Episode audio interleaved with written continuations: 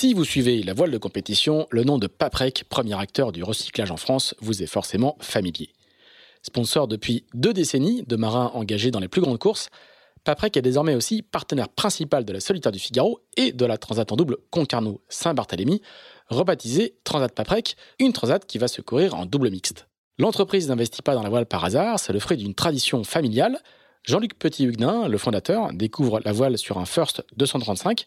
Sébastien, son fils aîné, directeur général du groupe, le convertit à la course, fêtant même ses 40 ans en participant à la solitaire du Figaro en 2018. Mais si Paprec s'affiche aujourd'hui dans la voile de compétition, ce n'est pas qu'à cause de la passion des patrons, c'est aussi parce que les valeurs de la course font écho à celles du groupe, la ténacité, l'humilité, l'adaptabilité. Des qualités indispensables à terre comme en mer.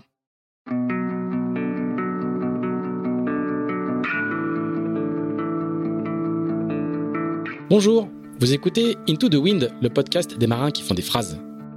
Into the Wind est produit par Tip Shaft, le média des professionnels et des passionnés de voile de compétition. Tip Shaft, ce sont deux newsletters hebdomadaires en français et en anglais, des podcasts, des événements, des formations ainsi qu'un festival de films et un studio de production de contenu que vous pouvez retrouver sur tipandshaft.com. Je suis Pierre-Yves Lotrou et je vous souhaite la bienvenue dans ce nouvel épisode d'Into the Wind. Un dernier petit mot avant de commencer cet épisode, pour vous rappeler que l'édition 2024 du Sailors Film Festival débute lundi 17 janvier à Lorient avant de partir en tournée dans 24 villes en France. Au programme, des films inédits et exclusifs et sur certaines dates, les marins sur scène. Infos et réservations sur sailorsfilmfestival.com. Bonjour Charles Caudrelier. Bonjour. Merci de nous recevoir pour euh, ce premier numéro de Into the Wind, le podcast euh, de Tip Shaft. On est très fiers et très honorés que tu aies accepté notre euh, notre invitation. on est dans une belle maison dans la banlieue de la Trinité, on va dire, pour pas pour pas dévoiler le lieu de l'enregistrement. Qu'est-ce que fait qu'est-ce que fait un marin qui a gagné la Volvo Ocean Race presque trois mois jour pour jour? Il attend que le téléphone sonne, il se repose, il récolte les lauriers de la gloire. Qu'est-ce qu'il fait? Euh, là, actuellement, je suis en mode euh, payback, on va dire. Je crois que c'est ma, ma troisième Volvo. C'est dix ans de ma vie. C'est ma fille est née. Euh, ma fille, enfin, c'est sept ans de ma vie, quasiment, sept, huit ans. Ma fille est née le, l'année du départ de la première Volvo Ocean Race avec Groupama et c'est vrai que j'ai pas toujours été un papa parfait. Alors là, écoute, je m'en occupe et j'essaie de passer un max de temps avec eux et puis je réfléchis un peu à l'avenir. C'est vrai que cet objectif de la Evolution Race, il est né euh, à travers la campagne de Groupama. J'avais pas prévu de la faire. Et donc euh, voilà, là j'essaye de de m'en occuper un peu et, voilà de et c'est un bon moment. J'en profite un peu de mes enfants et tout ça parce qu'ils m'ont pas mal manqué pendant ces ces trois courses. Tu as, beaucoup parlé dans les interviews que tu as données à l'arrivée, tu as beaucoup, beaucoup parlé justement de, de, la famille et de, et de sacrifices que ça impliquait que cette course-là impliquait euh, pour, euh, pour la famille, pour la tienne en l'occurrence. Ouais, bah c'est vrai. C'est assez rare, les, marins parlent assez peu de ça. Hein. C'est des, euh, ouais, c'est vrai, mais c'est vrai que je n'aurais pas eu le même, certainement la même, le même point de vue si j'avais fait mes saisons en France, genre une préparation de Vendée Globe ou de ça, où finalement on part trois mois, mais c'est tous les quatre ans et puis on a quand même beaucoup de temps sur place. là, quand je partais en campagne et puis surtout en, la première, on est parti en Chine, j'ai eu des très longues absences. Puis c'est des projets qui sont finalement euh, très condensés sur deux ans depuis quelques éditions. Donc pendant deux ans, on, ne vit que pour ça, on ne pense qu'à ça et ça te ça t'obsède. Et puis c'est neuf mois de compétition et il y a aucune compétition dans le monde qui dure aussi longtemps. Voilà. Donc pour moi, ça a été le plus dur. C'est vrai que heureusement j'ai fait des enfants tard. Avant, je ne pensais qu'à naviguer. Tous mes week-ends étaient dédiés à la navigation. C'est vrai que maintenant, euh, je navigue moins. Donc j'ai beaucoup navigué avant. Je pense que ce qui fait que mon niveau a beaucoup monté les dix premières années de ma carrière et puis maintenant je navigue moins, mais j'ai trouvé un équilibre. non, mais euh, c'est vrai que c'est là où j'ai tout construit. Euh, je, je, me souviens que certains week-ends ou tout ça, j'étais j'étais un peu euh, parfois le seul à naviguer, à faire autre chose ou travailler sur d'autres supports. Quand j'étais en Figaro, par exemple, on était que très peu finalement à faire autre chose. Les autres étaient pas là les week-ends. Moi, je comprenais pas ça, mais à l'époque, j'avais pas d'enfants et c'est vrai que voilà, c'est c'est c'est une priorité, c'est une, de mes priorités aujourd'hui. Euh, mon plaisir, il est là et du coup, euh, c'est vrai que cette course était dure, mais en même temps, euh, ça a été des moments incroyables avec mes enfants et, même s'ils ont souffert pas mal de l'absence et moi et moi aussi de, de pas pouvoir m'en occuper, ils, adorent cette course quand même. Et ils veulent qu'on recommence à chaque fois parce que pour eux, c'est synonyme de voyage, de découverte. Et, et voilà, ils ont fait, ils ont 10 ans et 7 ans, ils ont fait trois tours du monde et ils connaissent plein de choses. Donc je pense que c'était une grande euh, expérience pour eux. Mais, mais bon, il y a des absences et ça, ben voilà. Quand on est pas là, on a toujours tort. Hein. donc là, tu dis, que c'est la, période payback. Est-ce que c'est la période payback un peu à tout, niveau aussi? Est-ce que euh, euh, cet investissement-là, euh, tous les sacrifices qu'on fait, c'est le moment aussi où euh, on a des invitations, des propositions, des, des, des, des possibilités d'aller naviguer sur des bateaux auxquels on n'avait pas forcément accès avant. Est-ce que c'est aussi ça le, le payback d'un Ouais, justement, on essaye un petit peu de. C'est vrai que que c'est très spécial. Ce qui est en France est unique au monde. Et de loin, on a le, le plus beau plateau de bateaux de course. C'est incroyable. C'est beaucoup tourné autour de la course en solitaire. Et puis à l'étranger, et finalement, ils, ils ont les amateurs. Et puis quand tu es professionnel, tu fais la Volvo Ocean Race ou la Coupe America, hors Jeux Olympiques. Hein, et, euh, euh, après, euh, ils naviguent sur des gros bateaux, des maxi, des choses comme ça, qui sont des bateaux. Il y a des très beaux bateaux, mais maintenant, c'est vrai que c'est pas. Voilà, c'est des bateaux de propriétaires. c'est une, une, navigation complètement différente. C'est un milieu qu'on essaye un peu d'intégrer maintenant mais c'est très très pour l'instant c'est très anglo-saxon c'est les kiwis c'est en fait c'est voilà c'est c'est une bande de, potes qui naviguent ensemble depuis 20 ou 30 ans et qui se refilent les plans et et on a du mal à intégrer ce milieu-là. On essaye on est en contact avec un propriétaire chinois pour qui on a déjà navigué ça s'est bien passé. Et donc voilà c'est un peu l'objectif mais mais c'est vrai que c'est pas en France on a de la chance de faire de la voile que pour le sport quoi. Et ça, c'est incroyable. Et à l'étranger, euh, il y a très peu de marins qui, qui vivent comme ça, en fait.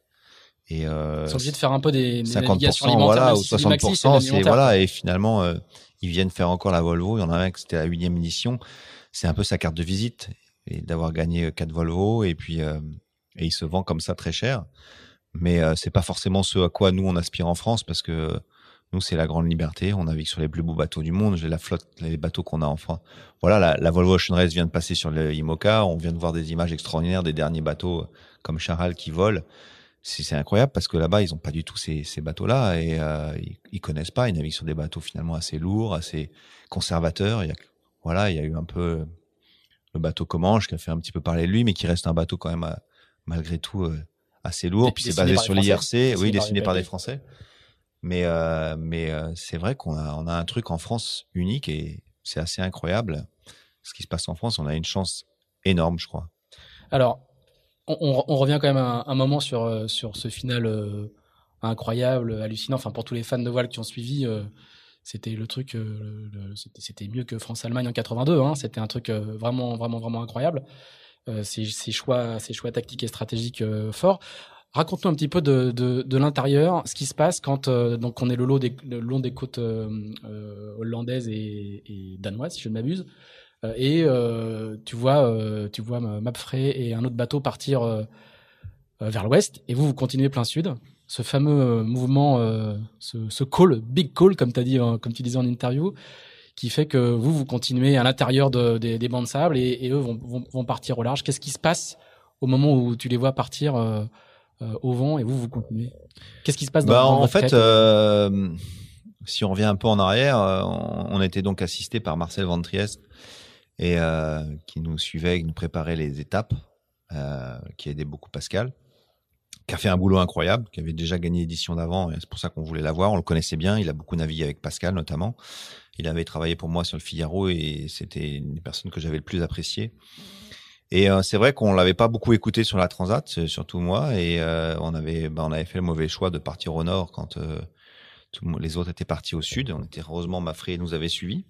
Alors on explique rapidement. Hein. Il n'y a ouais. pas d'assistance météo non. en course. Par contre, il y a des briefings voilà. très importants. Ils vous, ils vous, ils vous, ils vous dessinent un peu le, le, le scénario stratégique. Voilà. À venir, et après, vous suivez ou vous suivez pas. Ils préparent et c'est en fait, ils nous préparent pour les, surtout pour les trois quatre premiers jours, parce qu'après euh, la météo change et c'est nous qui sommes mettre dans le destin, mais il, nous prépare bien aussi, il nous explique un peu ce qui se passe sur les étapes, et puis on prépare les arrivées aussi pour regarder les reliefs, tout ça. Donc là, c'était Marcel Ventriez qui fait l'assistance de Pascal la dernière fois, on n'avait personne, et c'était vrai que c'était difficile, puisque la semaine avant le départ, on est tellement chargé de travail, d'événements, que c'est difficile pour Pascal de se concentrer sur ça. Donc voilà, c'était pour nous, c'était capital. On n'en avait pas la dernière fois et, je pense que cette fois-ci, on a gagné grâce à ça. Euh, euh, et, donc, il avait bien préparé euh, ça. On n'avait pas toujours écouté et on s'en voulait un peu. Et là, en fait, dès le départ, c'était très clair pour nous. on allait aller dans l'est et pourquoi on allait y aller. on, avait des, facteurs. Donc, on était, je me rappelle en avoir parlé avec Pascal, on était en train d'approcher et on se dit bon, on, on va passer par où? Et parce qu'il a dit on va à terre, c'est sûr, il s'est même pas posé la question. Il n'y a pas d'inspiration en fait. Il y a eu beaucoup de titres sur le coup, euh, le coup de génie, etc. Non, en fait, le truc il est préparé. Vous avez presque est préparé. appliqué la consigne quoi. Il est préparé et il est, euh, il est très euh, rationnel. Pour nous, le risque était à l'extérieur en fait. C'était très difficile de savoir là. Ça se jouait on savait que ça se jouait à 2-3 000. Mais pour nous, le risque était à l'extérieur. D'abord, un risque de pas de vent qui était quand même fort puisque ça s'approchait d'un centre anticyclonique. On en avait fait les frais deux, trois fois déjà. Et, ensuite, euh, un grand vent arrière avec pas de vent. Donc en fait, euh, les gens qui calculent la distance disaient oh, ils sont beaucoup plus proches du but, mais finalement la distance à parcourir pour eux était importante parce que nous on était en route directe et eux ils avaient des, empalages à faire avec un bateau qui qui descend très mal au vent, donc avec des angles vraiment pas pas bons. Donc pour nous il y avait deux risques au large et en fait les, les, bateaux de derrière on les voit pas, ils sont loin derrière, ils, ils, sont au ras de la côte. On sait pas trop ce qu'ils font, on les voit, on les aperçoit à peine à l'AIS et on a juste Mapfrey avec nous. Et on est persuadé que Mafré va passer à l'intérieur. Et, à un moment, euh, quand on change de voile, parce que la côte tourne et qu'il faut changer de voile, une manœuvre assez difficile euh, à faire avec du vent sans trop perdre de distance. Et, euh, et on fait notre manœuvre et je dis à Pascal, mais ils, ils viennent pas avec nous. Et il me dit, c'est pas possible, ils vont venir avec nous. Pourquoi ils sont leur choix, leur route semblait s'orienter vers nous. Donc, et finalement, ils, ils viennent pas et c'est eux qui perdent la course comme ça en choisissant de. Mais vous, vous doutez quand même parce que. Oui oui bah jusque que, Mapfrey aille après pas avec euh, après on doute bah pour nous Mapfrey il fait une erreur parce qu'en plus il était en mauvaise position par rapport aux autres de la flotte pour aller faire cette route là. On n'a pas compris sa décision. À la rigueur les autres avaient choisi avant. Nous on a on était très clair dans notre tête. Donc c'est Brunel qui lui a fait une trajectoire plus logique voilà, et, est parti dans l'ouest un peu plus tôt. Hein, Ils sont partis dans l'ouest plus tôt, mais nous on était assez D'accord. Après, pendant les classements, on y croyait un moment parce qu'en en fait, on n'a simplement pas calculé. Quand on voyait les écarts, ça faisait peur. En plus, il y avait des erreurs dans les classements. Donc nous, on voyait qu'on n'avait pas 50 000 de retard. Hein. Euh, au plus long, on a eu 27 000, je crois. Et euh, c'est seulement le classement avant l'arrivée où je fais une petite simulation et, je route tout le monde et j'ai dit, mais en fait, on, on, est devant. Mais on est devant de, de 3 000, donc euh, c'était rien. Donc voilà. Je crois que la chance a tourné. C'est vrai qu'on a tout, cette fois-ci, tous les paramètres ont été respectés. Il s'est passé exactement ce qu'on avait prévu. Donc, euh, finalement, pour nous, c'est les autres qui ont pris les risques. Et, cette descente qui, qui, était interminable pour nous à terre, parce qu'on regardait, les, on regardait le compteur qui, du coup, euh, qui était comme un compte à rebours qui s'inversait. On voyait la distance qui, qui, se réduisait, mais vous n'étiez pas encore en tête. Alors, vous, vous n'aviez pas les classements en permanence. Nous, on avait le live. Vous, vous n'avez pas vécu ça de la même manière, en fait. Pas du tout, ouais. Les gens nous demandaient, mais vous voyez les autres, vous avez classement. Les gens pensent, en fait, à terre, à, bord, on n'a rien. On a juste un classement tous les 6 heures. Et donc, on a eu un classement euh, à peu près 6 heures avant l'arrivée, où là, on est à 20 000 de l'arrivée. Et euh, enfin, donc 3-4 heures avant l'arrivée, on est à 20 27 000 de l'arrivée, ils sont à 20 000. Donc, Et nous, on est, on est à 2 heures de l'arrivée. Donc, c'est vrai que récupérer 7 000 en 2 heures, ça peut paraître beaucoup. Et euh, moi, j'y crois pas à ce moment du classement. C'est en faisant mon, le calcul avec les logiciels que je me rends compte quand on est un peu devant et même. Et, et je route en, en mettant euh, des paramètres. Donc c'est moi qui définis les paramètres avec un vent constant et je mets tout en faveur du large. Donc la même force de vent que nous, alors qu'on savait qu'ils en avaient moins, et un angle de vent meilleur pour eux par rapport à ce qu'on avait actuellement. Donc tout dans des défaveurs, on était quand même devant. Donc j'ai dit, ça sent bon. Mais, euh, mais après, on ne sait pas. Et euh, je pense que pour ceux qui ont vu les vidéos, euh, je suis avec Marie sur le bord du bateau et on cherche à la jumelle des voiles et on cherche trois voiles, trois mâts. Et pendant, on en voit plein des mâts, il y en a partout puisqu'il y a beaucoup de monde à l'arrivée. C'était incroyable. Et on cherchait des groupes de trois mâts et on en voit devant nous. Marie pense que c'est ça. Finalement, c'est pas ça. Et puis d'un seul coup, ils apparaissent quasiment à 90 degrés de nous et on sait qu'on est, qu'on est devant. Mais malgré tout, on est, on a tellement eu de déceptions sur cette course-là, on a tellement eu de frustration sur certaines étapes, notamment euh, à Newport, qu'on on y croit, mais on n'ose pas y croire. Enfin, on prend. Moi, j'ai, euh, on n'a jamais été aussi concentré sur ces dernières milles, alors qu'il y avait sans doute rien à faire. Tout le monde était sur le pont. J'ai réveillé tout le monde. J'ai dit maintenant, si vous voulez gagner la course, c'est maintenant. Ce qui servait sans doute à rien. On avait une telle avance, mais tout le monde est monté. Tout le monde a. C'était un moment à vivre. et c'était assez magique parce qu'il y avait beaucoup de monde à l'arrivée et qu'il y a eu voilà avec ce voilà, donc ça a fait une histoire extraordinaire pour les gens qui suivent, ouais, c'est sûr, parce que c'est, y a eu, c'est vrai qu'aujourd'hui, même sur les longues étapes, avec les AIS, euh, tout ça, on se voit tout le temps, on, a tendance à se contrôler, et c'est une régate planétaire, et c'est peut être moins intéressant, moins excitant pour ceux qui suivent à terre, parce que c'est dans le détail, ça se voit pas trop. Euh. Et les, les, les, images à bord de Martin Kirusori qui filme, qui est le, board reporter qui est avec vous euh, sur cette étape-là, qui filme le passage de la ligne, on sent une libération, mais, mais extraordinaire. Ouais, c'est vraiment ça. C'est vraiment euh, neuf mois euh, de stress. C'est un, but en finale à la Coupe du Monde. Ouais, ouais c'est exactement ça. Ouais. C'est vraiment ça. Et c'est des émotions les plus fortes que, que j'ai vécues en mer. Je suis pas du genre très expansif, mais là, euh, même nos, nos kiwis qui sont pas du genre à, à, monter dans les tours, on va dire, ou à prendre. On les entend dire quelques gros mots en anglais. Il était même surpris lui-même après d'avoir dit ça. Et euh, c'est vrai que tout le monde, donc il y a différentes émotions. Il y a des larmes pour Pascal, il y a des, moi aussi d'ailleurs. Et euh, c'est vrai que c'est un moment fort parce que parce qu'on n'a pas eu une victoire d'étape, on a eu beaucoup de déceptions quand même. On était souvent bien et ça se passait mal. Et, la, réussite n'arrivait pas. Et mais euh, personne n'a jamais lâché quand même. Tout le monde a cru. C'est ça qui est, qui est bien, c'est que je crois qu'il y a beaucoup d'équipes qui seraient écroulées, qui auraient pu s'engueuler, qui auraient pu parce qu'il y a eu beaucoup de erreurs. Après, quand tu quand tu gagnes pas, tu, vois tes erreurs et tu les il y aurait eu beaucoup de choses à regretter si on n'avait pas gagné. Je crois que c'est ça qui aurait été le plus dur. On aurait passé un sale été à se dire mais pourquoi j'ai pas fait ça à ce moment-là? On a eu tellement d'occasions de la gagner cette course-là et on en avait l'impression de les avoir que ouais, ça aurait été du gâchis parce qu'il y avait un gros travail d'équipe et un gros travail derrière. Mais je crois que c'est bien. Je crois que c'était vraiment l'équipe qui avait le plus travaillé. On s'est entraîné avec les Espagnols même avant le départ. Ils étaient quand même pas dans le même mode que nous. On était beaucoup plus, on, voulait beaucoup plus travailler, naviguer qu'eux. Ils sont très doués, mais je pense qu'on a vraiment travaillé plus et ça a payé à la fin finalement, parce que l'équipe était très bien construite, très organisée. Et c'est ce qui a fait la différence. C'est des petits détails, euh, ça se joue sur rien. Et, qu'est-ce qui fait que, qu'est-ce qui fait que l'équipe justement n'explose pas en plein vol?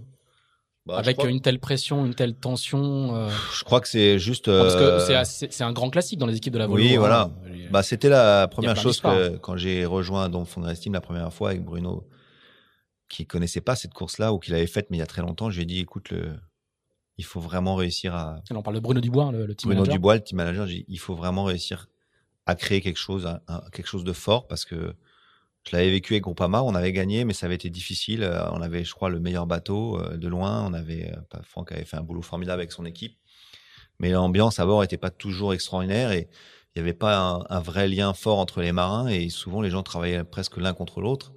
Ça, c'était nul, quoi. Et on, aurait dû gagner cette course beaucoup plus facilement. Et alors, la victoire nous a unis quand même petit à petit, à la réussite, mais il n'y avait pas ça. Et je me dis, ça va être compliqué. Donc, j'ai dit à Bruno, il faut réussir ça. Donc je lui ai dit laisse-moi choisir mes marins et puis euh, j'ai ton équipe, on en parle à terre. Et puis t'as pas compris mon message, tu peux pas prendre des anglais, on est français. Et on a eu, je crois, euh, ça a été une belle rencontre avec euh, Graham Tourelle, qui est surnommé Gringo, qui a travaillé longtemps pour Mike Golding, et aussi Neil Graham, qui est un vieux vieux qui a pris sa retraite, qui est un homme d'une expérience incroyable. C'est un peu le Hubert des joyaux de de la de l'Angleterre pour ceux qui connaissent le milieu maritime. Donc, Hubert qui était le frère de Michel qui était un bricoleur euh, génial. Patron de CDK. Patron de CDK. Et, euh, et c'était un type euh, incroyable et ils ont réussi à créer une équipe. Euh, c'est ça qui était très fort, c'est qu'on a ils ont toujours été derrière nous. Ce qu'on avait réussi aussi d'ailleurs avec Groupama, c'est d'avoir une équipe à terre très forte, très soudée, qui était toujours derrière l'équipe et qui était très positive. Et, euh, et, ils ont fait quelque chose de fort et on a créé vraiment un lien. Et c'était d'ailleurs Autant la première année, quand on a créé l'équipe, personne ne voulait naviguer avec nous dans les anglo-saxons. Donc on s'est retrouvé entre, entre potes en français et c'était très bien parce qu'on n'avait pas le temps de créer vraiment une relation entre nous. Je voyais bien que c'était très compliqué à créer. Donc euh, moi, c'était mon premier boulot comme skipper. Donc je voulais vraiment des gens autour de moi et de, choisir que des fillaristes. Il y a une forme de respect entre nous. On s'est tous battus les uns contre les autres et ça crée un lien euh, très fort entre les marins et beaucoup de respect. C'est ce qui a marché la première fois. Et la deuxième fois, on a été chercher un peu des talents à l'extérieur. Et on n'a pas eu de mal parce que tout le monde voulait travailler avec nous parce qu'il y avait cet esprit. Euh, voilà, on allait tous naviguer avec le sourire et, c'est vrai que parfois les anglo-saxons c'est très professionnel, mais c'est pas, ça rigole pas. Alors qu'en France, je crois qu'on navigue encore euh, avec beaucoup de passion et ça, ça c'est un peu la, French touch qui leur a plu. On reviendra un petit peu sur la, Volvo après, mais, mais qu'est-ce qui se passe une fois qu'on a gagné? C'est-à-dire qu'il y a un moment, on fait la fête, une fête de tous les diables, j'imagine. Je, je, ne peux que penser que ça devait être assez terrible. Et puis le lendemain, on rend sa carte d'hôtel et puis, puis on rentre. Puis les gens avec qui on a vécu pendant deux ans, 24 heures sur 24, Ouais, c'est très particulier. Tout, s'arrête. Comment, comment, comment ça se gère euh, si, mon aventure Groupama, je crois que quasiment personne ne se reparle après ou très peu, à part euh, deux trois comme moi, Franck et puis euh, quelques Jean-Luc. Mais sinon, les autres, on n'a plus de nouvelles. Et du jour au lendemain, tu es, tout le temps ensemble pendant trois ans avec Groupama. Là, c'est deux ans, on est tout le temps ensemble. On, se voit tous les jours, plus que on passe plus de temps qu'on passera peut-être jamais avec sa famille. Et puis d'un seul coup, ça s'arrête. Mais dans cette équipe, il y avait un bon groupe et on avait créé un, un groupe euh, des WhatsApp social. Et le groupe est toujours actif et personne l'a quitté. C'est assez sympa de voir même des gens comme Marcel Ventriès. J'aurais pensé qu'il dès qu'il avait pu, il aurait coupé. Et ils sont toujours là et il y a toujours des blagues, des news qui arrivent de chacun et ça existe. Je sais pas combien de temps ça va durer, mais mais voilà. Donc c'est l'esprit et, et, ça prouve que les gens, même s'ils ont tous eu des moments difficiles, qu'on en avait marre parfois de voir certains, euh, et ben c'est resté quoi. Et ça continue à voilà ça fait 4 5 mois que c'est fini. Mais par contre c'est vrai que physiquement on se voit plus à part les français on se côtoie parce que voilà mais et je reverrai peut-être je naviguerai peut-être plus jamais avec ces gens-là. C'est ça qui est assez incroyable. Ça c'est la Volvo c'est comme ça. Est-ce qu'il y a une sorte de baby blues? C'est-à-dire que c'est fini et puis euh, cette forme d'intensité cette forme de d'adrénaline de, de, permanente de tension permanente quand, quand elle s'arrête est-ce que Ouais, il y a, y a, du soulagement? Parce qu'il y a un moment où on se dit, mais tiens, qu'est-ce que je vais faire En fait, j'ai toujours, après les Volvo, j'ai toujours enchaîné des projets. Toujours enchaîné des projets euh, et des projets sympas, euh, beaucoup plus ludiques, on va dire. Donc, je me suis éclaté à chaque fois. Et là, c'est la première fois que derrière, j'ai rien, que j'ai pas cherché non plus parce que je voulais vraiment, euh, voilà, c'était euh, passer. Je me suis j'ai mérité enfin un petit break. Et puis, du coup, mais c'est vrai que ce qui est difficile, c'est que pendant deux, trois ans, tu, en fait, tu vis que pour pour que pour ce projet, tout le monde te facilite la vie, que ce soit même euh, même les gens autour de toi dans ta famille, mais surtout tous les gens dans ton équipe. Tout est organisé pour toi. T'as que t'as que t'es le pilote quoi. Et d'un seul coup, ça s'arrête. Mais bon, ça fait du bien aussi de, de gérer sa propre vie, voilà, de faire ses, faire ses courses, euh, toutes ces choses-là. Mais c'est sûr qu'à un moment, ça risque de manquer. Maintenant, euh, moi, j'en ai fait trois et c'était, je pense, peut-être les trois Volvo les plus durs de leur histoire parce que l'intensité était énorme. Maintenant, le rythme va baisser. Ils se sont rendus compte que c'était allé trop loin. Voilà. Et euh, c'est vrai que ça, je dirais pas que ça m'a un peu pas écœuré, mais c'est vrai que j'ai moins, moins envie de naviguer pour l'instant que j'ai eu pendant des années. Je pensais qu'à ça. Donc, j'ai vraiment envie. Par contre, ce qui est difficile, c'est aujourd'hui, je me rends compte, c'est de trouver un projet qui me donne envie, quelque chose de d'excitant. Donc, je pense que justement, je vais revenir à mes premiers amours qui étaient le solitaire. J'ai toujours aimé la course en solitaire. J'ai toujours voulu faire de la course en solitaire et j'ai fait 10 ans de Volvo Ocean Race. Mais je crois qu'aujourd'hui, ça va être mon objectif parce que c'est des projets un peu plus légers en termes d'humain. J'aime beaucoup le côté humain de la Volvo, mais parfois c'est lourd et, et voilà. Et puis c'est des projets que je peux gérer un peu euh, sans être trop éloigné de la famille. Donc euh, aujourd'hui, je m'oriente plutôt vers ça. Alors on va, on va y revenir euh, un peu plus tard. là, on va faire un énorme flashback. Ouais. Comment comment se forge le, destin d'un marin breton vainqueur de la Volvo Ocean Race Ça commence par quoi? Parce que tu n'as pas le parcours habituel, euh, école de voile, dériveur, voile légère, etc., qui est le, qui est le standard euh, de, la génération euh, actuelle. Comment, raconte-nous un peu comment, comment tout commence moi, c'est mon destin a basculé le jour où mon père a, décidé de, quitter Paris. Moi, j'étais né à Paris, mon père travaillait à Paris, toute sa famille était à Paris mais ils avaient une maison de vacances depuis, plus de 100 ans ou 150 ans euh, en Bretagne au bord de l'eau. Et mon père, euh, il rêvait de bateaux et de chevaux, et c'était ses deux passions. Et c'était la mer qui le manquait, et il voulait, il voulait pas travailler dans un bureau, il voulait être agriculteur, c'était son rêve. Et du coup, euh, quand j'avais deux ans, il a dit bon, je, il a quitté Paris, il a emmené ma mère, et on s'est retrouvé au bord de l'eau à Begmey, dans la fameuse baie de la Forêt. Et, moi, je suis né au bord de l'eau, et, j'étais tout le temps sur l'eau, aussi petit que je me rappelle. voilà, j'ai toujours été sur des bateaux. Mon père a eu quelques bateaux à voile qu'il a vendu un moment parce que nous, ça nous intéressait pas trop et on préférait la planche à voile. C'était une de ses passions. C'était un des premiers planchistes. Et voilà, donc j'étais tout le temps sur l'eau. Moi, j'aimais beaucoup être dans l'eau, surtout la plongée. Et le bateau m'attirait. J'avais plutôt des mauvais souvenirs de bateau. Euh, j'aimais bien le bateau pour aller au Glénan, faire des aventures, mais la partie navigation me plaisait pas. Et euh, pas tellement attiré par ça en fait. Et j'ai démarré assez tard. Et puis quand j'ai fait beaucoup de sport, euh, j'ai commencé par le tennis, c'est l'escrime. J'étais voilà, j'ai été presque destiné à faire à devenir escrimeur. Et puis j'ai arrêté parce que avec mes études, j'ai je me suis trouvé un endroit où je pouvais plus m'entraîner. Il n'y avait pas de, de cours de mon d'école de mon niveau. Enfin, j'avais un bon niveau en escrime, donc je me suis voilà. Et puis j'ai découvert le golf par hasard et je me suis mis à jouer au golf, à vouloir devenir pro de golf. C'était ma passion. Ah oui. Et puis un été, j'ai eu une péritonite et j'ai pas pu faire ma, pas pu, j'ai dû arrêter de jouer au golf. Et là, j'ai commencé à, à, découvrir le bateau, en fait, euh, simplement parce que mon père avait investi dans un Figaro Beneteau à l'époque et il le louait en se disant je vais le louer l'été, euh, les, les, saisons à, à, des coureurs et comme ça l'hiver je pourrais faire les entraînements d'hiver avec. D'accord. Et là, là t'as quel âge? Et j'ai 15 ans et, euh, et, il le loue à un certain Marc Guimau. À l'époque, c'était Groupe LG, ils avaient créé une, une, écurie. Il y avait Bertrand Debroc, il y avait Christine Guillou et Marc Guimau. Donc là, on est, on est au et début des années 90, quoi. Hein, parce ouais, que, ouais. Figaro 1, 92, donc je crois, 91. Mmh. Donc euh, voilà, j'ai 15-16 ans et, euh, et ça m'a fasciné. J'ai fait un, ma première régate avec Marc Guimau. Et, euh, et ça m'a attiré. Ton père louait, il disait, il, il oui, ils ont dit, euh, tu peux emmener un jour mon fils faire une régate, euh, voilà. J'ai fait une régate avec Marc Guimau, voilà, au tout début, et, et ça m'a attiré. Et puis après, je me rappelle, j'ai des souvenirs. Mon père m'emmenait tout le temps sur. Quand j'étais petit, il allait tout le temps sur les départs, donc j'ai des souvenirs des grands départs de course, mais ça, avec Royal, toutes ces, cette époques-là. Mon père était fasciné par ça. Et il faisait tous les départs, et il continue d'ailleurs, tout le monde le connaît avec son Zodiac, tout le monde râle contre lui quand il fait des vagues.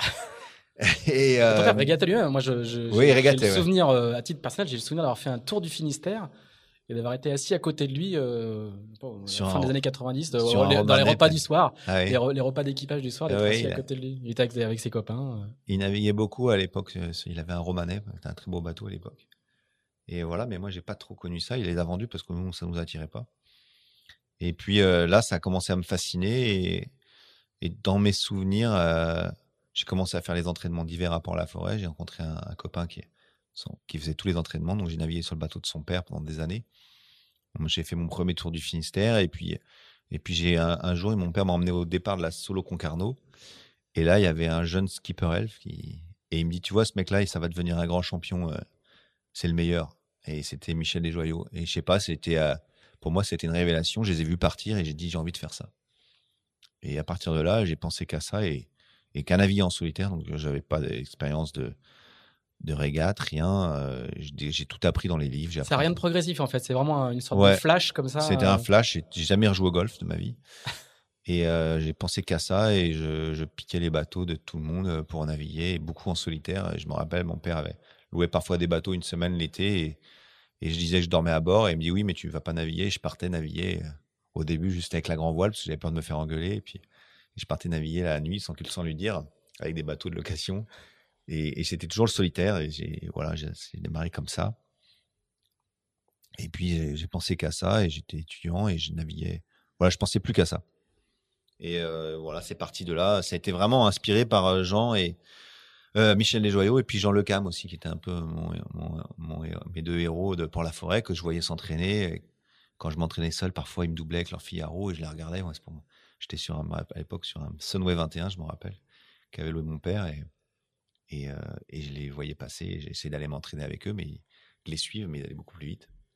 Et c'est né comme ça et, et j'ai tout appris. Ouais, j'étais autodidacte complet. Euh.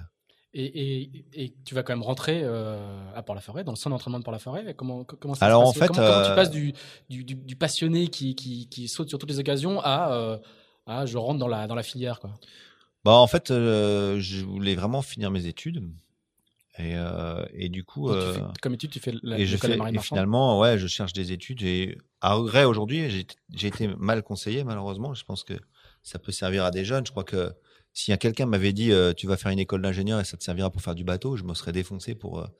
Et moi, je, me dis je veux être proche de la mer, je veux apprendre à naviguer. Et du coup, j'ai fait l'école de la marine marchande en me disant j'apprendrai plein de choses. J'ai appris plein de choses, mais euh, mais mais je pense que j'aurais ça aurait bien été bien plus bénéfique pour moi de faire à l'époque, j'ai pouvais rentrer en maths sup, de faire maths sup, maths spé et d'intégrer une école d'ingénieur, même même pas de, de haut niveau, mais une bonne école d'ingénieur, ça m'aurait bien plus aidé.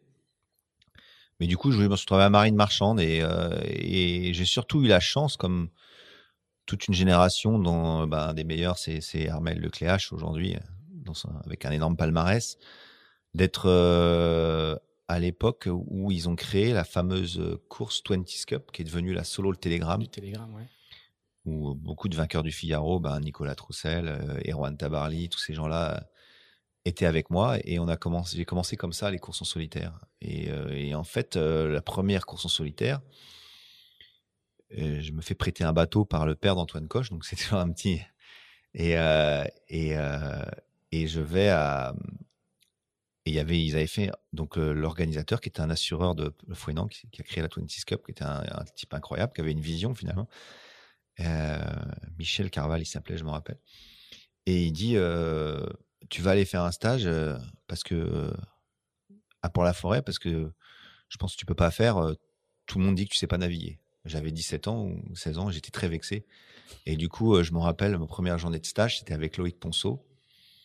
Et puis, euh, et puis, qui, je, qui termine sa qui est, voilà, qui est un qui des de- coachs de, des premiers coachs de, ce, de Finistère course au large. Et donc, ils organisent un stage et, et à la fin de la journée, il dit, je crois que le petit, il peut le faire. Il n'y a pas de souci. Et je me rappelle avoir pris des bons départs, fait des belles manœuvres. Je m'étais entraîné comme un fou. J'étais très vexé de ce qu'on m'avait dit. J'avais dit, mais si, je suis capable de le faire. Je connais bien la navigation, tout ça. Il n'y a aucun souci. Même si j'avais jamais passé une nuit en mer, je crois, à l'époque, euh, tout seul, mais bon. Et, euh, et du coup, je fais ce stage et c'est là où je, ma première rencontre avec Port la Forêt, mais j'étais encore étudiant et, et voilà. Et donc, je fais cette régate et je vais en finale face à des, et, euh, à l'époque, la finale était en monotype et je dois finir de troisième, voilà. Donc, euh, c'était ma première euh, expérience, euh, première nuit en mer, étape de nuit que j'avais gagnée d'ailleurs. Je savais plus où j'habitais, mais j'étais un peu perdu dans le chenal de la News, je me rappelle. Avec, à l'époque, on n'avait pas trop de GPS à bord, on avait juste un DK. Et, et voilà, donc ça, c'était ma première expérience. Mais bon, j'avais dans ma tête de finir mes études, mais mes études m'ont permis de pas mal naviguer et de rencontrer, euh, à l'époque, de faire la section Créer École et de faire une rencontre euh, qui a marqué ma carrière aussi avec Franck Camas. Et là, ça a été le début où j'ai commencé à côtoyer le milieu professionnel un peu. Et Parce que là, à l'époque, Franck Camas, lui, il vient, Franck de, Camas venait de, ren- vient de remporter la, T- Crédit Agricole, voilà, enfin le challenge le Crédit challenge Agricole Crédit Agricole. à l'époque. Moi, j'étais participant. J'avais pas été pris en, euh, dans le groupe de 10. Vous avez deux ans d'écart, hein, il est un petit peu Ouais. il a deux ans de plus que toi. Et, euh, et tout le monde se moquait un peu de lui parce que bah, c'était pas un- personne savait d'où il sortait. Ouais. Et, je, mais- et tout le monde, tous les mecs qui étaient là, Ah c'était tu as assisté à la, à la fondation la légende Camas. en voilà, j'ai assisté à Cette ça et j'étais un, euh, et il- j'étais un des seuls qui, qui était sympa avec lui parce que je trouvais sympa. Puis les autres étaient pas sympas avec moi parce qu'ils voulaient pas que j'aille en finale en gros. Et puis euh, et, et c'était, bon, j'ai un mauvais souvenir de ça. Et voilà, et j'étais considéré comme le Parisien. Et, euh, et euh, moi, du coup, j'avais sympathisé avec Franck, bah, comme on était un peu les, les deux exclus du groupe. Et voilà, et, et Franck remporte ça, et à la fin de la course, il vient me voir et il me dit Tu veux pas naviguer, faire les entraînements équipage avec moi? Et je dis Bah, si, bien sûr. Et pendant 3-4 ans, on a fait toutes les courses en équipage, en Figaro, il y en avait pas mal à l'époque, et beaucoup de match racing, et c'est là où j'ai le plus appris. quoi. Mais j'étais toujours étudiant. Donc là, c'est une histoire incroyable. C'est l'histoire de, gamins qui ont 20 balais et Ouais. qui, vont, qui vont 20 ans après gagner la Volvo. Quoi. Ouais, on va- 20 ans après, on va gagner la Volvo ensemble, mais c'est vrai que dans ce groupe-là, il y avait Ronan Lucas, qui est aujourd'hui le team manager de Banque Populaire, qui a fait des belles choses aussi dans cette équipe. Il y avait Nicolas Béranger, euh, qui a fait aussi des, belles- des, belles, des belles régates. Qui a été... Il y avait euh, Gilles Favenec. Tous ces gens-là sont restés. euh, je dois en On fait des oublier. belles carrières. Ouais, on fait des belles carrières dans la voile. Quoi. Et évidemment, Franck euh, en premier. Et, et voilà, donc ça a été ma rencontre avec Franck. Et puis on s'est retrouvés sur, et finalement sur la Volvo Ocean Race euh, quelques années plus tard. Donc là, c'est le début des, des années Figaro.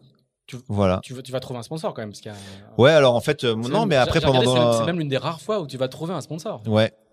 Effectivement. Euh, Donc là, on est au début des années 90, hein, si je me trompe pas. Ouais, donc même non, enfin, ouais, en fait, euh, j'étais diplômé hein, en, en 92, je rentre à, à l'école de la marine marchande et en 98, je suis diplômé. D'accord.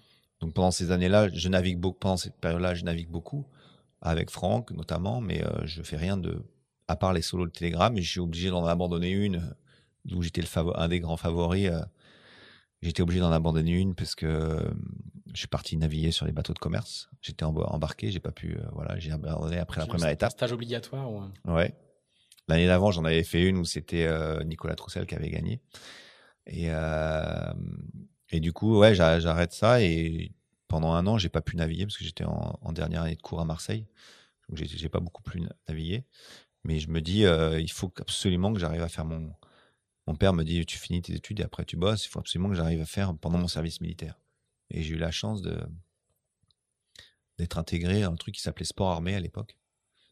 Ça a famille très mal tourné parce que quand je suis arrivé à Brest, ils m'ont dit non, non, tu vas faire euh, la manœuvre euh, pendant un an. Et j'ai dit mais non, c'est pas possible. Moi, je suis venu pour faire de la voile et et, euh, puis finalement, j'ai eu un coup de bol monstrueux parce que parce que je suis tombé sur un commandant qui m'a dit bon bah va-t'en avec tes cheveux trop longs là et puis tu reviens dans deux mois et on verra ce qu'on fait de toi. Et je suis revenu deux mois après, et ils m'ont lâché. Euh, ils m'ont dit, tu reviens à la fin, et puis euh, tu, reviens, tu reviens à la fin de ton service. Donc j'ai passé mon service à Port-la-Forêt, et j'ai eu la chance de, trouver un premier sponsor, euh, en gros Pierre Le Goff à l'époque, et de courir à mon premier Figaro en bisu, et de remporter le classement bisu. Et tu fais 9 je crois 9 à la première solitaire du Figaro, ce qui était un peu inespéré, mais j'étais très très fier. Et euh, du Bollinge, c'est les années Figaro. C'était une très belle année où Jean Le Cam gagne. Il y avait beaucoup, beaucoup de monde. Philippe Poupon était là. Il y avait, il y avait énormément de.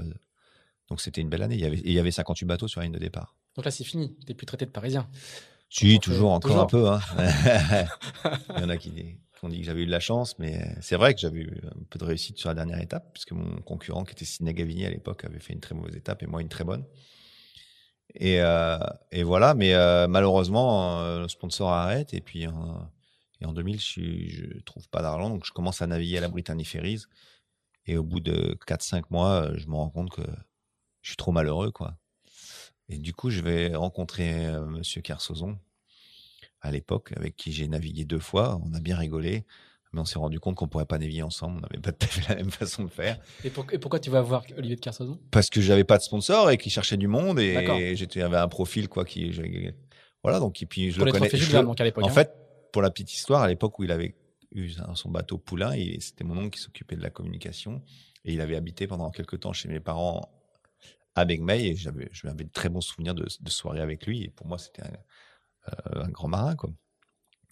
Et du coup je vais le voir et en fait on n'avait pas la même façon de naviguer, ça m'a pas plu et puis j'étais pas prêt à faire ça et puis lui m'a dit voilà je me rappelle on a été après la navigation il m'a convoqué j'avais l'impression de retourner chez les jésuites quand je me faisais coller le vendredi soir il m'a dit bon Caudrelier euh, qu'est-ce qu'on va, on va pas naviguer ensemble? J'ai dit, bah non, je crois pas. il m'a dit que je savais pas barrer. Et, euh, et voilà. Et du coup. Euh, pas franchement visionnaire sur ce coup-là. non, mais ça. Et du coup, bah, j'ai fait une autre belle rencontre. J'ai commencé à chercher de l'argent pour faire du Figaro. Jean Le Cam m'a prêté son bateau. On lui, je lui ai dit, je te prends. Puis dès que je peux te payer, je te paye. Il a joué le jeu. Et, euh, et puis, j'ai pris le départ de, Figaro en 2001. Donc 2000, j'ai pas fait. En 2000, j'ai fait ma première de d'air d'abord avec un amateur qui s'appelait Tanguy Leslin. Et ça se finit bien, on fait quatrième. Euh, et du coup, et puis après, c'est après que j'ai dû malheureusement travailler. Et en 2001, bah, après quelques mois à la Britannique Ferries, j'abandonne tout et je cherche de l'argent. Je trouve pas grand chose, mais, mais je rencontre Gilles Damorvan et il cherchait un coéquipier pour le double et, euh, et je commence à naviguer avec lui beaucoup. Et c'est une rencontre aussi avec son sponsor qui était presque c'était une famille, hein, c'est la famille Cercle Vert. c'était une légende sur le circuit Figaro. Euh, avec qui il est resté 17-18 ans. Et je serais pas surpris un jour de voir son fils courir sous les couleurs de Cercle Vert. Et, euh, là, ça se passe bien, parce que là, vous gagnez le trophée BPE, le Tour de Bretagne. le trophée BPE, et, mais bon, moi, je suis en galère au départ du Figaro, j'ai pas d'argent. Et, euh, et, la semaine avant le départ, je cherche, je cherche, et euh, j'ai quelqu'un qui me tend la main, c'est Isabelle Autissier, et elle me dit, tu viens au dîner, on va aller voir euh, le président de la région et le maire de La Rochelle et ils vont t'aider. On va essayer de te demander de l'argent. Et, là, c'est Monsieur Raffin, à l'époque, juste avant qu'il devienne Premier ministre, qui est là et qui me dit, bon, euh, vous êtes du coin? Je dis non, pas trop. Non. bon, c'est pas grave, allez. Et ils m'ont donné un petit peu d'argent, j'ai pu prendre le départ. Gida m'a donné des voiles neuves, Cercle Vert m'a prêté un préparateur. Et puis, euh, et je fais un très bon Figaro, je gagne, je gagne pas une étape, je crois, mais je fais cinquième et je fais un podium ou deux podiums sur les étapes. Et, euh, et voilà. Et puis le, mais bon, à la fin de la saison, Cercle Vert me propose euh, de continuer avec moi, d'être un peu. Bah, donc, il voulait faire deux bateaux à l'époque, une autre société.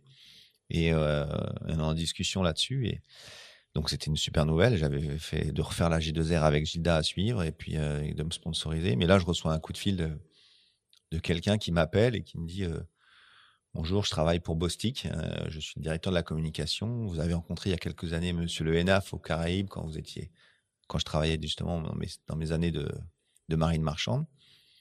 Et vous avez promis qu'un jour il vous sponsoriserait quand il deviendrait le patron. Aujourd'hui, c'est le patron et il veut faire le Figaro. Il veut un jeune euh, qui, qui, qui a du potentiel et vous avez fait cinquième. Est-ce que vous voulez courir pour nous? Je dis, bah, Incroyable. Le coup de fil dont tout le monde rêve une fois dans sa carrière.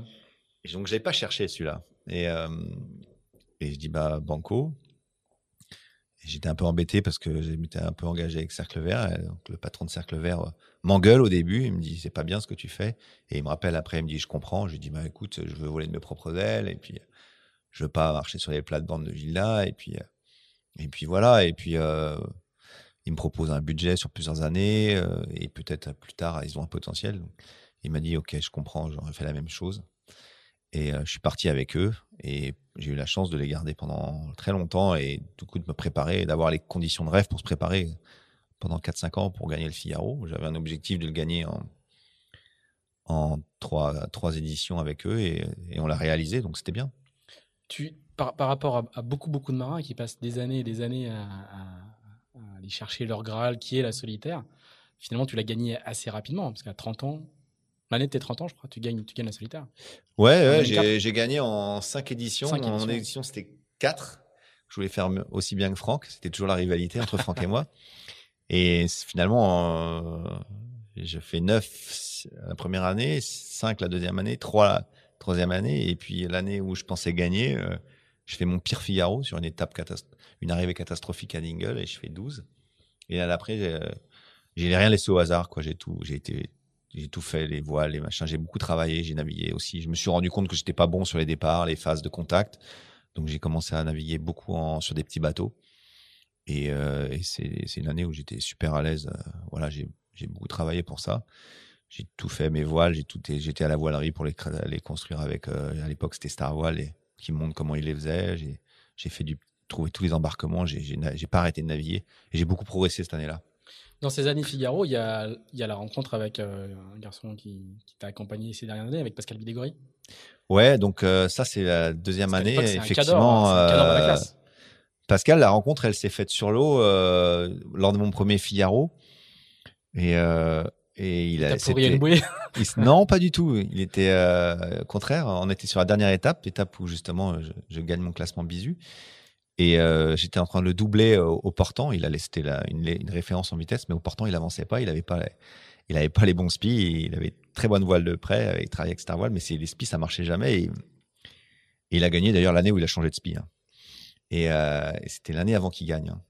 Et je me retrouve à côté de lui et puis je le double et il est énervé il me pose des questions. Il me dit mais tu fais quoi? T'as ton ballast, machin et tout. Je dis bah t'as qu'à trouver. Et, puis après on est devenus copains comme ça. Et l'année d'après, bah, je me suis rendu compte qu'il était très fort et je me suis dit j'ai encore beaucoup à apprendre et en, vitesse. On a commencé à travailler sur les voiles du Figaro 2 ensemble et je me suis dit ce mec-là il peut m'apprendre beaucoup de choses donc je lui ai proposé de faire un trophée BPE. Il a failli me planter parce que c'est à l'époque où il a signé avec Banque Populaire et je lui ai dit tu peux pas faire ça, tu t'es engagé avec moi et il a respecté sa parole.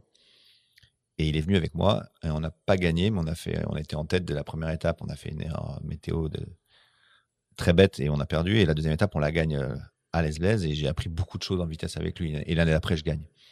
Donc, euh, c'est sûr qu'il a été pour, je l'ai déjà dit, il, il m'a appris beaucoup de choses et il a été pour beaucoup dans cette victoire-là et aussi sur la Volvo Ocean Race, évidemment, en tant que navigateur. Ensuite, c'est le début. ce qui est étonnant dans le parcours, c'est que c'est quand même bien balisé par des rencontres incroyables et, qui se rebouclent, en fait. Hein. Ouais. Euh, puisque le premier, le, garçon avec qui, qui ton, ton père a, a, loué son bateau, euh, c'est celui qui va te faire naviguer en IMOCA euh, à partir de 2000, euh, je regarde dans mes notes, à partir de 2007, c'est ça hein? Ouais, exactement. et revient, tu, tu, retournes voir Marc Guimau presque, presque 10 ans après. quoi. C'est vrai que j'ai l'impression d'avoir eu beaucoup de chance. Des fois, je peux dire que C'est des parrains prestigieux quand même. Ouais, j'ai toujours eu des, des belles rencontres. C'était mon ma vie, elle est faite de ça. J'ai pas eu évidemment, j'ai jamais trouvé le sponsor comme certains qui, qui peut m'amener, qui a pu m'amener là où exactement je voulais. Donc j'ai jamais été exactement là où je voulais, puisque après la Figaro, moi j'avais qu'un objectif, c'était d'avoir un multicoque et faire la route du Rhum. Parce que mon, premier idole aussi, c'était Laurent Bourgnon et son départ sur la, route du Rhum à l'époque où c'était même pas Primaga, je crois que c'était RMO, où il était le premier à, à naviguer sur un patin, ça m'avait fasciné. Et je voulais, c'est vraiment lui aussi qui m'a donné envie de ça. Et c'était mon objectif. J'ai pas trouvé ça, mais euh, mais en 2007, effectivement. Alors c'était mon objectif de faire multicoque. J'ai navigué aussi à cette rencontre avec Pascal. Ça m'a amené à faire de de, de l'orma. J'ai fait comme navigateur avec avec Pascal pendant ces deux trois premières années et sur son gros bateau aussi. Et euh, avec Bon Populaire et euh, et j'ai aussi euh, côtoyé, pas, pas, Laurent, mais Yvan, en fait. Parce que ah oui, sur je voulais absolument naviguer en multicoque et c'est très dur d'intégrer. Du coup, je me, à un moment, j'ai rencontré Yvan et je me suis dit, bah, je vais avec lui. Donc, euh, c'était un peu, à l'époque, c'était courageux. Hein, il avait une réputation d'être un peu fou sur un bateau. Ça s'est vérifié, mais c'était un bon marin quand même. Et c'était mes premières expériences en, en équipage réduit euh, sur multicoque, qui était vraiment mon objectif premier. Et puis la, la, série est un peu morte. Et puis, euh, et puis en 2007. On rappelle, hein, l'Orma euh, s'effondre un petit peu en 2002 après, après, une route du Rhum euh, catastrophique où il y a 20 bateaux au départ et 3 à l'arrivée. Voilà. Et c'est le déclin de cette. ça a été le déclin, ouais. On a eu des belles années encore jusqu'à 2006, 2007 et après, c'est mort, quoi. Et, et là, j'ai reçu un coup de fil de. J'étais à la montagne avec Marc Guimau, trophée et montagne. Et euh, on sympathise. Et puis, euh, et puis, je lui rappelle cette histoire. Et il me dit bah, tiens, on pourrait. Je cherche quelqu'un pour naviguer avec moi. Et puis. Euh, et puis il vient de signer Safran. Il vient de signer Safran. Qui, qui est voilà. là, aussi le, le, le, premier, le premier monocoque IMOCA d'une nouvelle génération. Exactement. Moi, à l'époque, très, voilà, très, et, très innovant. Et j'avais une autre proposition avec Yann Eliest et, et puis sur un finot. Et puis bon, je J'aimais beaucoup le, ce que faisait le groupe Safran. Je trouvais ça intéressant. Il y avait, il y avait prometteur. Il y avait tout un bureau d'études derrière. Enfin, c'était intéressant. Et puis, euh, et puis, euh, je, vois les avant-projets et, et, je trouve le bateau de, de Guillaume extra. Je dis, il y a un truc là. Et comme j'ai toujours de la chance, bah, ce bateau s'est révélé extraordinaire et, et, on a fait des trucs incroyables avec ce bateau. On a presque tout gagné sauf notre premier Jacques Vabre. Et, euh, et ça a été une, une, aventure incroyable avec un sponsor aussi incroyable à l'époque. Et euh, le, bateau navigue toujours. Hein. C'est le, le, Monin. C'est l'ex-groupe Keguiner de, de, de, Yann et c'est le Monin d'Isabelle Jospin. C'est un, ouais, un bateau révolutionnaire. Et puis c'était un bateau qui était beau, qui était comme tous les bons bateaux, souvent d'ailleurs. Et puis ça a été une belle histoire ouais, avec Marc, euh, qui a duré deux éditions de, Transat Jacques Vabre. Et qui m'ont amené finalement aussi. Euh, parce qu'à l'époque, euh, il me propose d'être marin, mais d'être aussi ce qu'il appelait performeur. Eux, ils aimaient bien ça, c'était le langage safran. Et c'est un peu ce, titre-là est resté, puisqu'après, c'est quand je suis contacté en 2009 par Franck, euh, il me demande de faire ça aussi euh, dans l'équipe, de m'occuper de la performance du projet. C'est une fonction qui s'est généralisée depuis. Et c'est une fonction qui s'est généralisée. C'est marrant parce que c'est vrai que maintenant, euh, tout le monde fait ça. Et à l'époque, c'était nouveau. Enfin, enfin, ça se faisait pas trop. Et, euh, et, voilà, donc ça a démarré comme ça. Et puis, ça m'a amené à ça. Et, voilà. Mais j'ai et du coup, euh, finalement, je me dis, Safran, ça va être un tremplin pour, le, pour faire le, Vendée Globe. Et puis Marc m'avait dit, ben moi, je ferai peut-être une édition, deux éditions, mais après, ils vont changer de skipper. Ce qu'ils ont fait, mais ils m'ont pas choisi. Alors, on peut revenir juste un petit peu dessus, parce que, parce que tu, est, on est en 2014, c'est ça, 2013 ou 2014, et il y a, il y a ce qu'on appelle un casting, c'est-à-dire que le, le sponsor consulte plusieurs skippers. Ouais. Comment, comment ça se passe un casting? Tu viens dans, t'es convoqué à Paris, euh, dans le tour de la Ouais, ils ont fait euh, quelque chose de, ben, un protocole à la Safran, un peu long et compliqué. Hein. Ça a été très long. Ça a été un process de plus de 6 ou 8 mois. Il y a eu une première, euh, il fallait faire une demande. Après, ils ont retenu sur. Alors, on, on, précise, entre temps, tu as fait la Volvo. Tu as gagné la Volvo avec. ouais, en fait, en 2009, donc Marc il décide de repartir pour le Vendée, et puis moi j'ai le Vendée, du coup. Euh, voilà, euh, j'ai fait la Java avec lui, puis ça s'arrête là, et puis euh, on gagne. Et puis Franck me contacte et, me dit on va faire la Volvo. Et moi, naviguer avec Franck, j'ai toujours aimé. Et j'ai toujours adoré, j'ai toujours appris plein de choses. C'est quelqu'un qui m'a toujours vachement inspiré. Alors on y revient juste après. Donc du et coup, je pars avec lui. Voilà. Donc du coup, quand tu quand tu arrives chez Safran pour le casting, je sors de la Volvo. Sors de la Volvo. J'avais quand même. Et je me dis bon, tout le monde dit c'est Charles qui va avoir le bateau parce que il a, il a été skipper avec Safran, ils ont gagné, ils ont, ça s'est bien passé. Et puis malheureusement, euh, je crois que pour moi, euh, il y a le syndrome François Gabard. et c'est la première fois qu'on a commencé à me dire que j'étais trop vieux. Et euh, donc je fais Donc, tous les. je me 40 retrouve, t'as- t'as euh, 40 ans à l'époque. hein, Je ça me retrouve dans le casting et finalement dans le casting il y a six, six skippers à la fin. On n'est plus que six à devoir présenter un dossier. Et je suis le seul qui a plus de 30 ans ou 35, 32 ans. quoi. J'ai 40 ans à l'époque. Et, euh, et je me retrouve en finale finalement avec euh, à- face à Morgan Lagravière. Morgan Lagravière. Et, euh, et puis c'est assez drôle puisque Qui, lui- finalement qui, lui, je n'a- pas 30 ans. hein, et qui a- n'a pas qui a 30 une ans, trajectoire qui assez météorique. qui, qui qui monte, qui monte très fort en Figaro, qui a un- mais un qui a aucune expérience du large et qui a même d'ailleurs pas forcément le désir d'en faire. Il le dit très honnêtement. Il arrive de la voile olympique. Il arrive de la voile Il vient de olympique. faire deux saisons de Figaro fulgurantes. C'est un garçon qui navigue euh, essentiellement à l'intuition, mais qui est un. qui est- Ouais, qui était aussi il y a quand même un, enfin pour l'avoir côtoyé, qui est très, qui est technique quand même, qui est, mais qui a forcément un feeling incroyable, Voilà. un talent incroyable et et voilà et, il est- et puis il est sympa, il passe bien et, et voilà et puis je, il est, je pense qu'il a un très bon potentiel et j'en suis toujours convaincu. Et puis je me retrouve en finale avec lui et puis je me dis bon bah voilà et, et la et, Et la, ça se passe comment Vous la êtes auditionné chacun Ouais, alors devant, devant euh, une table de on, jury on prépare un dossier. Je prépare un dossier. Je pense que j'avais fait un, dossier vraiment bien, peut-être trop basé sur la performance, mais moi c'était mon, voilà, c'était ma vision de la chose. J'ai toujours navigué pour pour essayer de gagner. Et, euh, et, voilà, je pense que la voile c'est très particulier. On le voit surtout sur le Vendée Globe. Il y il y a de tout. Il y a des gens qui sont là pour gagner, mais il y a aussi des gens qui s'en prennent compte une histoire. Moi, mon, créneau c'était la gagne. Donc je- j'essaie de poser un projet solide, d'expliquer tout ce que j'avais fait et chez Groupama, euh, pour eux aussi. Et puis que voilà, mon objectif c'était de gagner. Je propose de changer un peu l'équipe, de la renforcer avec des gens, un bureau d'études en interne, ce qu'ils n'avaient pas, parce que ici, avec des gens de chez Safran, mais, mais qui sont pas du métier et qui sont pas dans, dans le. Et je leur explique que c'est une erreur, parce qu'ils ont peut-être pas forcément apprécié, mais, euh, mais l'avenir a prouvé que j'avais raison. Et, euh, et, mais bon, les gens, c'est surtout basé beaucoup sur la com. Et les gens me disent, mais vous n'êtes pas trop vieux pour euh, gagner le Vendée Globe. Donc je dis, bah écoutez, euh, c'est pas. On est- quand on, on est- voit qui a gagné le Vendée Globe. un an après la victoire de la France. Voilà, quand on voit qui a gagné le Vendée Globe, est-ce que vous n'êtes pas trop vieux? Sur le coup, je suis un peu. Voilà, j'ai 40 ans, on m'a jamais dit ça. Je suis encore en forme. Si vous voulez, on peut faire des tests physiques. euh, Je n'ai pas peur d'affronter les autres. Et puis, euh, et puis, je pense que la, voilà, des François Gabard, euh, c'est comme des Camas. Il y en a, il y en a, il y en a très peu. Et c'est des gens qui sont hyper mûrs pour leur âge. Je pense que. Et puis, je, vous- rappelle quand même que l'édition d'avant. le mec qui a gagné, il avait 44 ans et il est passé à deux nœuds plus vite à travers tous les petits jeunes qui avaient 30 ans et qui avaient peur de pousser sur leur bateau. Donc, je pense que faites attention quand même. Des gabards, il y en a, c'est rare. Voilà, l'argument ne porte pas. et donc. puis le mec qui est deuxième, il est quand c'était quand même Armel Lecléache, il a mon âge, il était quand même deux heures derrière, donc ça se joue à rien. Quoi. Mais bon, bref. Et, euh, et puis finalement, ils choisissent Morgan, bon, bah, ils font leur choix et, et, et comme j'ai dois avoir une bonne étoile, pendant- en même temps, j'ai mon téléphone qui sonne et j'ai Bruno Dubois qui me dit euh, Est-ce que tu voudrais faire la voile Ocean Race? Euh, J'ai un sponsor et on cherche un, un skipper. J'ai proposé à Sébastien Joss à l'époque, mais il m'a dit qu'il était avec Gitana, évidemment, il pouvait pas, mais que, que je ferais un très bon client. Donc euh, c'est vrai qu'à l'époque, je naviguais pour Gitana aussi, et c'est Seb qui m'a vraiment aidé parce que personne pensait à moi finalement, comme quand t'as jamais. Les gens me disaient, mais vous avez 40 ans, vous êtes même Safran m'a dit ça, vous n'êtes pas connu, vous n'avez pas jamais été skipper. Je dis, bah ouais, mais si, si on ne donne pas ta chance. euh, Moi, quand on m'a donné la chance, j'ai toujours concrétisé, j'ai fait des belles choses, euh, j'ai pas à rougir. Voilà, vous m'avez fait venir chez vous, euh, on a gagné toutes les courses ensemble. Voilà, mais effectivement, si.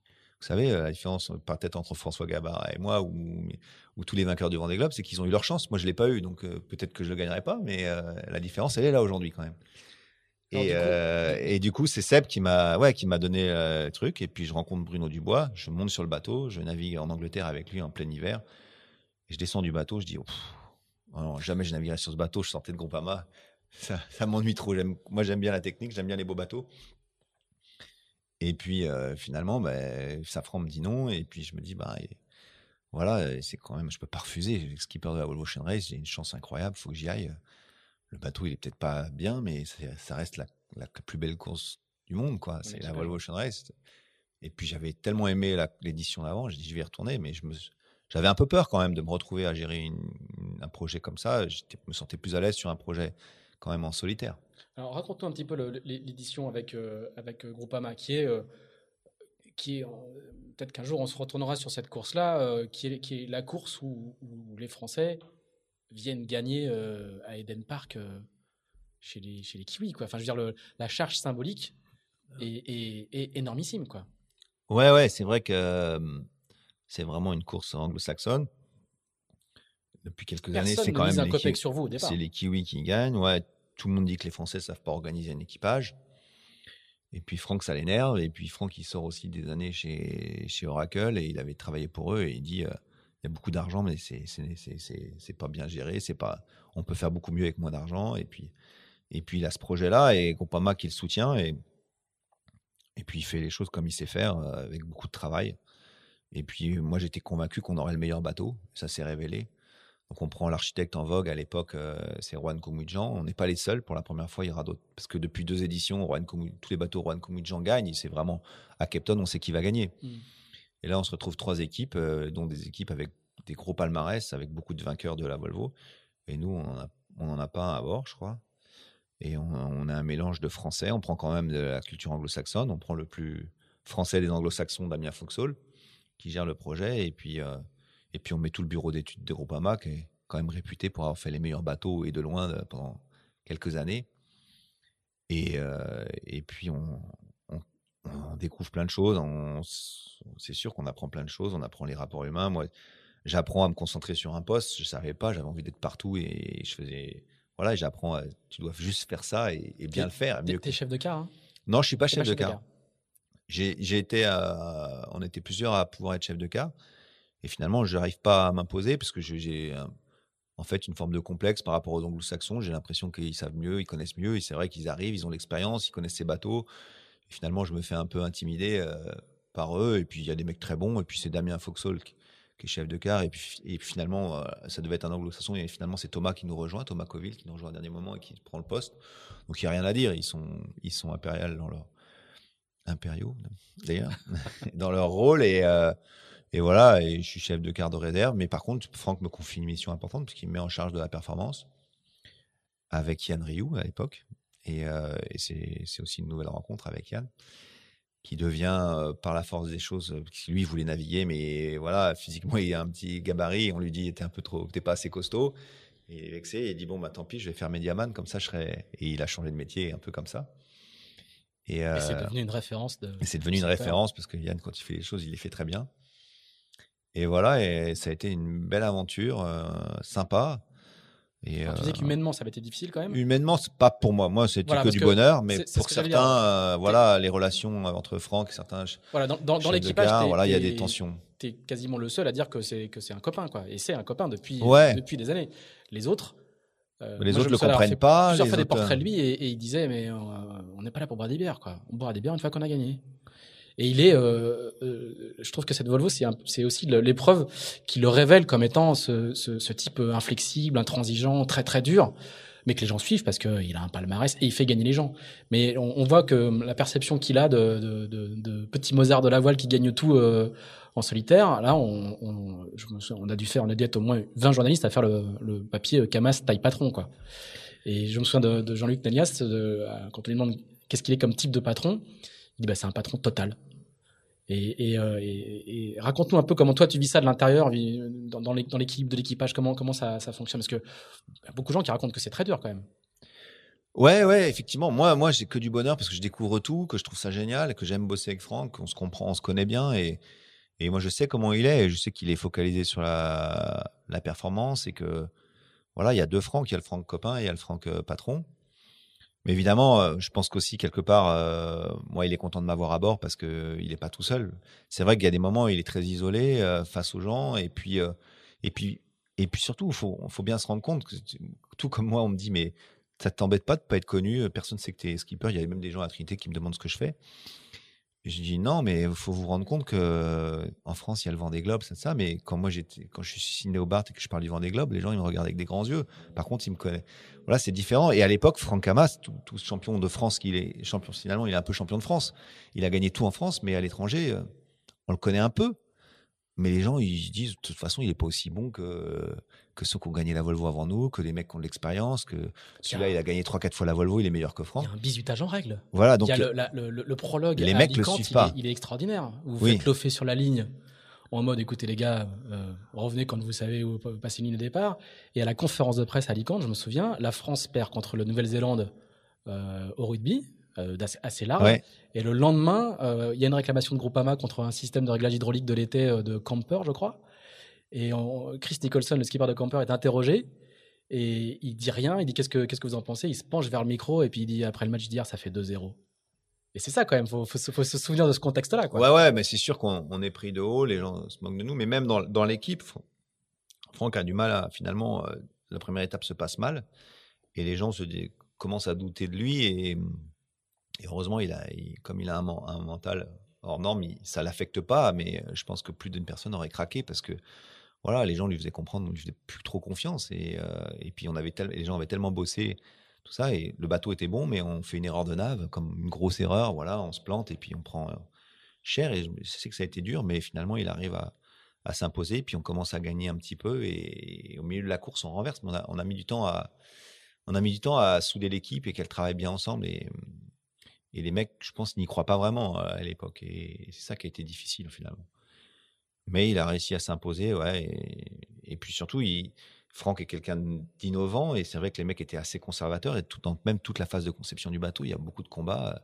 Franck, il a des idées, il n'est pas tout le temps là, mais quand il connaît ses dossiers par cœur. Et puis, et puis, il se met aucune limite là où tu dis ça va pas être possible. Lui, il se dit jamais ça. Il faut, il faut changer un truc. Euh, voilà, il le fait et, jusqu'au bout, il est, il est comme ça. Et pour anecdote, je me rappelle que sur la dernière étape, il s'engueulait avec Jean-Luc et finalement Jean-Luc l'a pas fait pour d'autres raisons, mais parce qu'il voulait déplacer la table à carte de 2 cm vers l'extérieur pour gagner du moment de redressement. Et, moi, il met navigateur et des fois, je me demande si, à la place de Jean-Luc, il vient me voir et me dit Toi, ça te dérange pas qu'on déplace la table à carte Et pour les trois derniers jours de navigation, on a déplacé la table à carte de 2 cm. Alors que la course est, Alors que la course est, pliée. pliée. Et on a fait des trous dans les marches pour gagner, euh, je crois, 200 grammes. Euh, euh, et, voilà, ça c'est Franck. Et c'est vrai que ça n'a pas toujours marché. Et quand on a conçu le bateau, euh, il voulait faire trois barres de flèche. Il y avait un spécialiste du MAC qui venait de, Suède dans notre équipe qui disait ça marchera pas, qui a tout fait pour que ça marche pas. Et il est resté avec ses idées. Et, voilà, tout ça, ça a créé des, tensions des fois. Et puis quand ça gagnait pas, bah, les gens disaient bah tu vois, t'es pas pas champion quoi. Et finalement, il a réussi il a réussi. Et euh, il y a cette arrivée euh, extraordinaire à Lorient, avec, euh, avec le fameux empannage qui a été décrit, décortiqué dans, la, dépression. Hein, vous partez de, Lisbonne, faites le tour des Açores, vous revenez, vous arrivez à Lorient, la patrouille de France qui survole le bateau, etc. etc. et les gens qui étaient à bord racontent que vous avez la trinquette, enfin la stay sail, le, J1, le, J, le J2 et un Jenaker. Et par contre, vous avez un problème de grand voile, donc la grand voile est, est au premier riz. Et Franck veut toujours pousser, toujours pousser, toujours pousser. Et en fait, c'est toi qui lui dis, euh, je crois que c'est toi, je, tu, vas, me confirmer. Tu dis, écoute, derrière, ils sont à 20 000 et l'arrivée est à 20 000. Ils pourront pas aller deux fois plus vite que nous. Ouais, c'est même pas ça, c'est moins que ça, je crois. C'est on est en train de, on est en train d'arriver et puis euh, le vent tourne et finalement on est on se retrouve à devoir empanner et on est on est sous toilé et on arrive et il dit on va on va changer on va mettre le on va mettre le A3 parce que là on est ridicule. En fait, il dit pas ça, il dit et puis je sens qu'il est stressé, il a peur de pas gagner. Et, l'équipage lui dit non, en gros. Ah on, on, en a marre, on n'a pas besoin d'arriver juste là. Et il, il me dit, on est ridicule et tout, puis on ne on sait jamais si on tombe dans Je sais plus ce qu'il me dit, je dis, écoute Franck, euh, on est ils sont 20 000 derrière, on est à 2, 000 de l'arrivée ou 3 000 de l'arrivée, il faut qu'ils faut qu'ils aillent euh, mille fois plus vite. Enfin, je fais un calcul, je dis, il faut qu'ils aillent euh, genre 500 fois plus vite, ça va aller. Et il me dit, ouais, mais quand même, on est ridicule. Tout est résumé, le personnage est résumé. Et ça, c'est Franck. Ouais. Et, euh, est-ce que tu, est-ce que quand euh, quand vous gagnez à Galway et que quand vous revenez euh, chacun dans vos pénates en Bretagne, vous avez le sentiment justement que il s'est passé quelque chose justement dans cette confrontation historique entre la voile anglo-saxonne en équipage, etc., versus la voile française qui faisait des trucs incroyables mais dans son coin. Est-ce que vous avez le conscience qu'il y a un début de passerelle qui se met en, place quand même? Ouais, mais en fait, pour avoir eu des anglo-saxons à bord et là qui étaient sur Camper notamment, notre, un peu notre ennemi sur cette course-là, parce que ils avaient clairement bafoué la règle et ils étaient clairement passés en force avec, avec du copinage. Hein. Ça, ça, c'est, on peut dire ce qu'on veut, mais c'était ça. Le, bateau était pas, respectait pas la règle. Puis pour l'anecdote, je crois qu'il y a un numéro 1 Kiwi oui. qui avait commencé avec vous et qui était parti chez eux qui Était parti chez eux, exactement. Et, euh, mauvais choix. Mauvais choix. et, euh, et, donc à bord, il y avait notamment euh, il y avait deux équipiers que j'avais cette fois-ci, donc Daryl Wislang et Stu Valentine. Et, euh, et euh, dans leur tête, quand même, ils étaient ils ont dit ouais vous aviez le meilleur bateau mais vous étiez pas vous naviguiez pas bien quoi. En gros dans leur tête c'était un peu ça vous avez eu la, et vous avez eu la chance. Donc ils étaient toujours un peu convaincus de ça euh, quand on est arrivé avec euh, la deuxième fois avec euh, avec avec Dongfeng et d'ailleurs Daryl Wislang qui était venu naviguer avec nous sur Dongfeng la première mois était reparti en disant voilà ça cet équipage là avec les Chinois et tout parce qu'il avait un peu un peu peur on avait quand même avoir trois Chinois à bord et il était barré en courant et il avait dit, euh, il était parti finalement chez Abu Dhabi.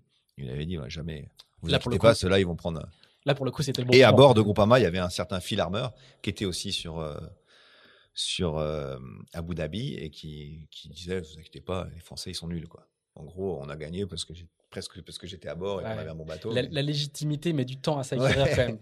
C'était un peu l'ambiance et, on a gagné, je pense, leur respect parce que là, on était en one design, on avait tous le même bateau et qu'on allait un petit peu plus vite que au début. Et là, euh, je pense que donc, donc Feng a montré un peu le, ouais, la qualité des marins français, surtout qu'on s'est pointé avec une équipe euh, avec des mecs qui avaient très peu d'expérience de la Volvo et, et voilà. Et c'est vrai que je pense qu'on a bien été les premiers à comprendre aussi que c'était devenu du one design et qu'avant, c'est vrai qu'on choisissait les marins pour leur qualité de navigants, mais d'abord de techniciens parce que là, en fait, il fallait faire le meilleur bateau avant ce qu'on a réussi à faire avec Groupama et ce qu'avaient fait les éditions d'avant. Euh. Et donc, il fallait plutôt des bons techniciens que des bons marins, parce que même si tu as les bons marins, si tu as un bateau qui est, qui avance pas, qui est une chèvre, c'est mort. quoi. Et, euh, et, là, on avait tous les mêmes bateaux et, et on allait vite parce qu'on avait des fillaristes et des gens qui sont habitués euh, au monotype, qui sont habitués à se battre pour le petit dixième de nœud. voilà, et, et c'est ce qui a marché. Est-ce que comme euh, beaucoup de gens qui, qui, font la Volvo et qui la font beaucoup et, souvent, et beaucoup d'anglo-saxons font toute leur carrière là-dessus, est-ce que la, ils racontent tous que c'est addictif? Est-ce que tu as ce, cette relation-là avec la course? Bah, c'est-à-dire qu'elle est, elle est, unique. Elle est unique. Il n'y a pas d'autres courses dans le monde qui te, qui te, te pousse comme ça. C'est le, le, parcours ultime. Tu fais le tour du monde dans tous les sens, euh, nord au sud, ouest, ouest. Euh, donc il n'y a, a, pas mieux et tu te bats contre euh, beaucoup de grands marins et qui viennent de tous les univers, olympiques, euh, Coupe América. Donc c'est génial, tu rencontres plein de gens. C'est vrai que moi qui avais passé toutes mes années à me battre contre, toujours contre finalement ceux que tu avais croisé à Port-Laf quand tu avais 15 ans quoi. Ouais, c'est toujours les mêmes et qui le niveau est super fort. On est il y a un super niveau, je dis, mais mais voilà, on était là, c'est sympa de rencontrer d'autres cultures, d'autres façons de naviguer et on ils ont vraiment une façon différente de naviguer. Et tout comme ils nous regardent de haut, on les regarde aussi un peu de haut. Quand euh, l'IMOCA est passé, certains ont dit euh, bah, Vous allez apprendre à naviguer intelligemment aux anglo-saxons. Il n'y a pas de souci, ils savent, ils savent naviguer sur n'importe quel type de bateau et c'est des très bons techniciens. Ils sont même meilleurs, souvent meilleurs, plus complets les marins anglo-saxons que nous parce que souvent quand ils s'embauchent sur des bateaux, ils ont aussi une dimension technique. Tu vas pas sur un bateau de propriétaire si t'es pas calé dans un, des, un truc. Donc il y a les voiles, il y a les castillages, il y a l'électronique. C'est pour ça qu'en France on a un peu du mal parce qu'on est des marins très polyvalents, mais on n'est pas pointu. On sait tout faire sur un bateau, mais il y a très peu de marins euh, qui sont spécialisés. Du coup, euh, on a du mal à trouver des postes parce que c'est ce que recherche aussi. Euh, si t'es pas skipper, c'est ce que les gens recherchent. Il faut que tu sois capable de travailler sur le bateau en même temps et de préparer le bateau en même temps que de naviguer. Alors, tu viens de le dire, la, Volvo va, passer à l'IMOCA. Est-ce que, est que pourquoi, pour toi, c'est l'union idéale des deux mondes, celui où tu viens de passer 10 ans et celui que tu connais euh, assez bien? Tu fais partie des gens qui ont gagné des courses en IMOCA et qui ont gagné la Volvo. Il n'y en, a pas, en a pas des masses. Bah écoute, c'est vrai que c'est un peu un La Volvo, pour moi, c'est quand même les gros équipages. Là, on va se retrouver à 5-6, donc ça change le visage de la Volvo. Ça, c'est un regret et on, a été tous un peu sceptiques à cause de ça parce que c'est pas ça la Volvo qu'on cherche et c'est pas ça la Volvo qu'aiment les anglo-saxons. Mais faut se dire quand même que c'est peut-être une chance incroyable, d'abord pour la France et aussi pour, euh, pour le monde anglo-saxon d'arriver, et pour la voile en général, peut-être d'arriver. Ce qui est en France est unique. Ce qui est dommage, c'est que ça s'exporte pas. On a du mal à exporter et là, on va peut-être y arriver. Et je crois que quand ils viennent en France, ils se rendent compte que ce qu'on fait, c'est génial et ils aimeraient tous pouvoir avoir la même chose dans leur pays. Donc, c'est peut-être un premier pas vers ça. On va unifier une classe. Juste pour l'anecdote, je me souviens des anglo-saxons à l'arrivée de l'escale à Lorient, la première, où vous gagnez, voilà. qui découvrent juste le cadre, les hangars et tout, et notamment Groupama. Ils voient l'immense hangar de l'ex-base de défi qui a brûlé depuis, marqué Groupama Sailing Team. Ils voient Groupama 3, le trimaran qui fait 10 euh, mètres de plus que leur, que leur Volvo 70. Banque populaire. Banque populaire et tout. Et là, en fait, euh, euh, Ken Reed, qui est un, en plus, est un, un showman, un, entertainer euh, formidable, qui dit ah mais j'ai compris en fait. C'est nous les, il dit, il dit un truc du genre c'est nous les, navigateurs de province. Là, on a compris. J'étais allé qu'à Saint-Tropez en France, je connaissais pas. Et là, en fait, ils comprennent.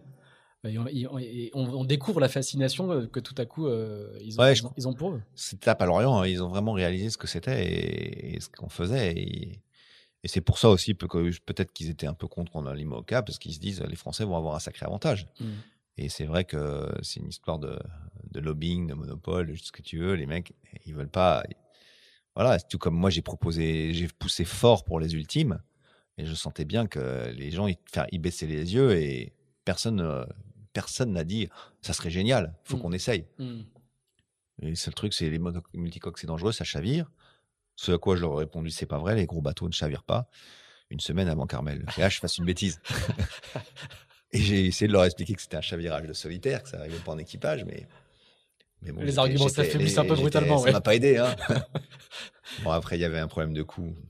Donc du coup, ouais, sur le fond, tu, donc, tu, tu penses que c'est pas tout à fait la Volvo, euh, la Volvo euh, traditionnelle à cause du nombre d'équipiers, mais sur euh, l'innovation technologique, le retour à la jauge un peu open, enfin la, fin de la monotypie en tout cas, ça va changer, ouais, beaucoup de choses. Dans la... Ce que j'espère surtout, c'est que cette course, elle est quand même un peu en péril. On avait du mal à trouver des, des équipages. C'est vrai que leur idée, c'est de faire un peu comme le Vendée Globe. C'est d'avoir une première division, une seconde division, une troisième division. C'est ça qui les fait rêver. Ils voient 28 bateaux au départ du Vendée Globe et puis il y a des bateaux qui ont 10, 15 ans. ils se disent pourquoi on n'arrive pas à faire ça? Mais bon, ils n'ont pas réussi à le faire avec les Volvo 70. Je crois que les gens qui viennent sur la Volvo, ils viennent pour euh, se confronter à l'élite, pour gagner. voilà. Et maintenant, dans les premières années, il y a eu des projets comme ça. Donc c'est peut-être un retour aux sources. Et c'est ce qu'ils cherchent. Et puis je crois que les bateaux, on a vu les, dernières images des nouveaux bateaux, les bateaux vont être extraordinaires. Et c'est vrai que on, s'est tous plaints euh, à bord que le bateau était, nous intéressait pas et qu'on s'ennuyait. On venait pour la régate, tout comme au Figaro. on n'allait pas pour les qualités du Figaro 2, on allait pour, le, pour le fight. Et c'est ce qu'on aime dans le Figaro, ce qui fait que c'est la plus belle course peut-être au monde, je pense. Le Figaro, pour moi, c'est la plus dure à gagner parce qu'il y a 50 mecs avec le même bateau. Et là, c'est ce qui, Là, on retourne au prototype. C'est intéressant, c'est très excitant, mais ça va. J'espère, ça va attirer les jeunes. C'est aussi l'objectif, parce que ça va être des bateaux qui vont être difficiles. Je pense que la course va être très dure, mais ça va être plus sympa. Est-ce que le Vendée Globe reste une, un objectif pour toi? Ouais, ça, ça, redevient un objectif. C'est vrai que tout le monde me disait, t'as pas envie de faire le Vendée Globe, mais moi, j'arrive pas à faire deux choses. en interview à, à une conférence alors, tu m'as dit, euh, je suis trop vieux maintenant pour ça, le matosage, tout ça. J'ai des Chinois pour ça. Tu m'avais dit en public, hein. Ouais. Euh, et, et, là, finalement, euh, on sent que tout à l'heure, tu as dit que tu, tu, tu, voulais revenir au solitaire. On sent que c'est quelque chose qui te bah, je me dis soit je suis encore trop vieux pour faire le, trop jeune pour faire le Vendée Globe ou, ou trop vieux. Mais je, je, pense que j'ai encore une édition où je peux vraiment prétendre à la victoire, être performant.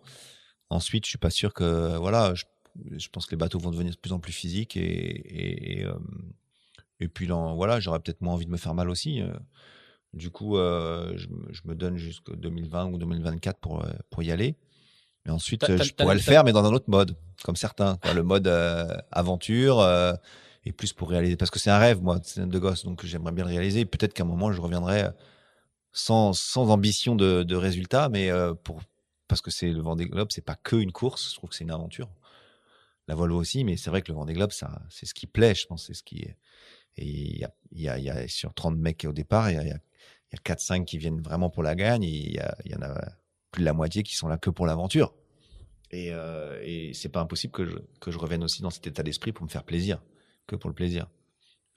Tu as navigué hein, sur les, les nouveaux IMOCA parce que tu étais le skipper remplaçant de Sébastien Josse lors du, lors du dernier. Euh, as navigué en solitaire sur le bateau. Qu'est-ce que qu'est-ce que t'en as tiré J'ai fait du faux solitaire, avec Seb à bord euh, pour me qualifier. Euh, bah écoute, c'était une révolution. Euh, moi, j'ai adoré. Hein, et mais par contre, ça, effectivement, ça a perdu. La vitesse rend le bateau plus inconfortable.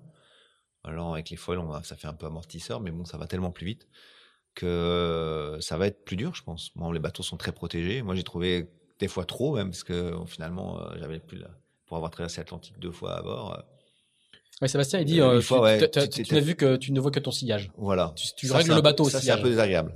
C'est ce qui m'a déplu un peu dans ces bateaux-là. Et je me disais, des fois, j'avais envie d'être sur mon Volvo et d'en prendre plein la gueule parce que au moins, tu sens les choses. Donc, c'est Mais le problème, c'est que plus les bateaux vont aller vite, voilà, on la voit sur les ultimes, tu peux plus être exposé. c'est trop dur. Ça va trop ça fait vite. mal. Ça fait mal et c'est dangereux. À 47 nœuds, prendre Voilà. une vague. donc, euh, euh, donc ça change quand même. euh, ça, ça, va- ça c'est un petit peu le côté désagréable euh, de la chose, je trouve. Mais bon, par contre, c'est magique, quoi. C'est donc c'est sûr que là, quand on voit, je trouve encore la première génération, mais la deuxième génération là qui sort, euh, notamment Charal, c'est des bateaux qui vont être incroyables, quoi. C'est des sensations de multicoque, donc euh, ça, ça me plaît. Moi, c'est vrai que dans le dans le dans le rêve euh, ultime, c'est de faire de l'ultime. ouais, voilà. quand même. Ça, c'est ça.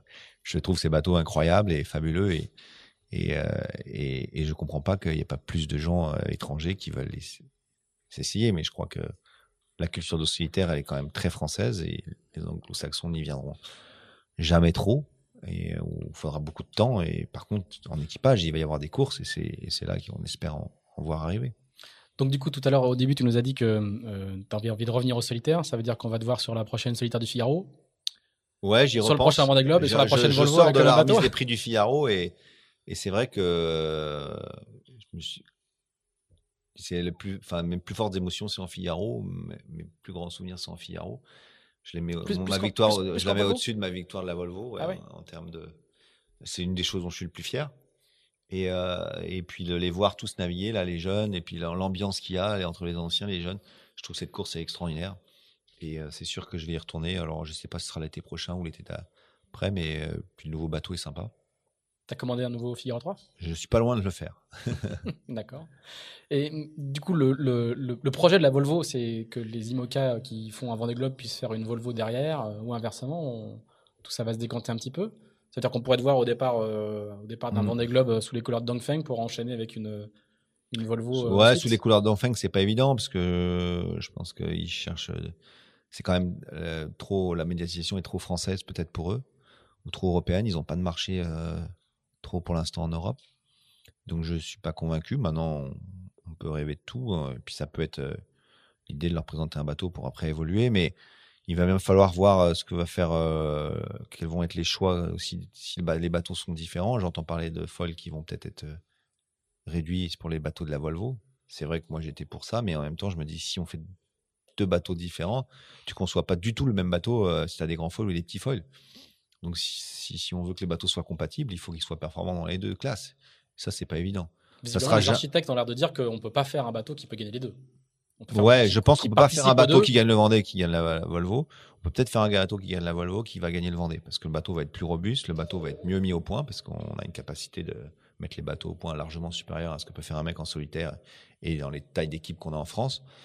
Donc euh, quelqu'un qui arrive avec un bateau qu'il connaît par cœur, des voiles développées pour, et voilà, il peut avoir un coup d'avance. Maintenant, le, le risque est que il va développer des voiles, il va tout, il y a de fortes chances qu'il y a deux voileries aujourd'hui qui se disputent le marché. En gros, c'est Norse et, et Incidence. Il y aura peut-être Doyle, euh, voilà, mais tout le monde va savoir ce que le vainqueur de la Volvo a fait et les gens vont sans doute euh, faire les mêmes voiles. Donc finalement, tout ce que tu vas gagner, tu vas assez rapidement le perdre.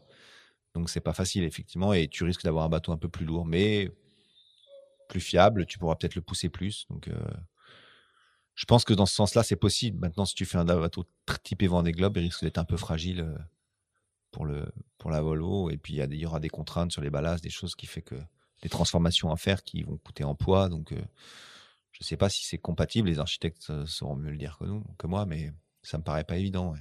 Donc, mais c'est important pourtant que ça le soit. Et, et tes sponsors chinois, euh, on en a très très peu parlé. ça fait déjà un petit bout de temps. On, explique qu'on a un chien qui commence à tourner en rond dans, la salle où on. Le, tes sponsors chinois, comment, quelle relation tu as avec eux? Parce que c'est des gens euh, nouveaux dans la voile. Enfin, maintenant, ils ont un petit peu d'expérience avec euh, euh, deux campagnes Volvo. Comment t'es perçu en Chine? T'es une, t'es une rockstar en Chine, inconnue ici. à la Trinité, on demande ce que tu fais dans la vie. Et en Chine, t'as une voiture avec des gardes Bah, du corps ou comment, comment? après, je me rends un pas peu. euh, Je me rends pas compte parce que quand je vais en Chine, je, je suis toujours un peu pensé pour Dongfeng et donc les gens me connaissent et savent pourquoi je suis là. Effectivement, euh, voilà, et ça, ça a marqué un peu les esprits en Chine cette victoire. Euh, au niveau du sponsor, bah, c'est c'est une énorme entreprise. Hein. C'est moi, je suis pas tellement en relation que pour le meilleur. C'est pas moi qui gère les contrats, tout ça. C'est c'est donc c'est OC Sport et c'est eux qui sont. Voilà, moi j'ai fait la partie plaisante du boulot, on va dire pour pour eux et euh, voilà. Mais euh, c'est vrai qu'on a créé un lien de confiance et des gens très fidèles. Donc voilà, et euh, quand ils parlent de voile, quand ils parlent de projet voile, c'est, voilà, c'est avec moi et avec Bruno Dubois et avec toute l'équipe de Dongfeng Race Team qui pense. Voilà, on est, on est surtout dans notre équipe. Il y a une, chinoise qui travaille avec nous depuis toujours, qui est, qui est bilingue et c'est elle qui crée vraiment le lien. C'est difficile à, cause de la langue de créer du lien. Et puis, donc, on a une, quelques personnes de chez Dongfeng qui sont en charge du projet, qui sont avec, qu'on côtoie régulièrement, mais après, les, big boss, ils changent tout le temps. C'est très bizarre. Mais, mais dans l'entreprise et puis dans les gens qui, suivent la voile en Chine, c'est sûr qu'on est, des rockstars, mais, euh, mais voilà, c'est le début quand même. Hein. c'est vraiment le début de la voile et j'espère que c'était un des objectifs de ce projet aussi, c'était de développer la voile en Chine. Pour moi, pas meilleur truc que de que de gagner, mais maintenant il faut faire fructifier ça. Il faut, il y a plein de choses à faire en Chine. C'est le début. On va essayer de créer une académie. On va essayer de faire naviguer plus de gens. On va essayer de d'amener des, des Chinois à la course en solitaire. Euh, mais, euh, mais tout reste à faire. Et si donc Feng aujourd'hui dit euh, bah, je continue pas, ce qui est possible, hein, bah, on n'a pas les moyens de le faire. Très bien. Et eh ben écoute, merci beaucoup. On est, on est à 1h20 de, ah d'interview. Ouais, ouais, ouais, tu vois, on est... il, faut, il faut du temps pour balayer toute une carrière. Et puis c'était, c'était absolument passionnant. Merci beaucoup d'avoir pris tout ce temps-là avec nous. On te souhaite bonne continuation. Donc, euh, n'oublie pas d'envoyer ton chèque pour le, le Figaro 3. Hein. il faut, il en reste plus que 5. Voilà, on devrait avoir une, euh, du coup une ligne de départ l'année prochaine euh, qui sera un peu la piste aux étoiles. Into the Wind numéro 1, la première, le premier numéro de, du podcast de Tip Shaft est terminé. J'espère que vous l'aurez apprécié. N'hésitez pas à mettre 5 étoiles quand vous devez noter ce podcast. merci Charles, bonne journée, à bientôt. Merci. Salut. bonne chance à the Wind. Merci.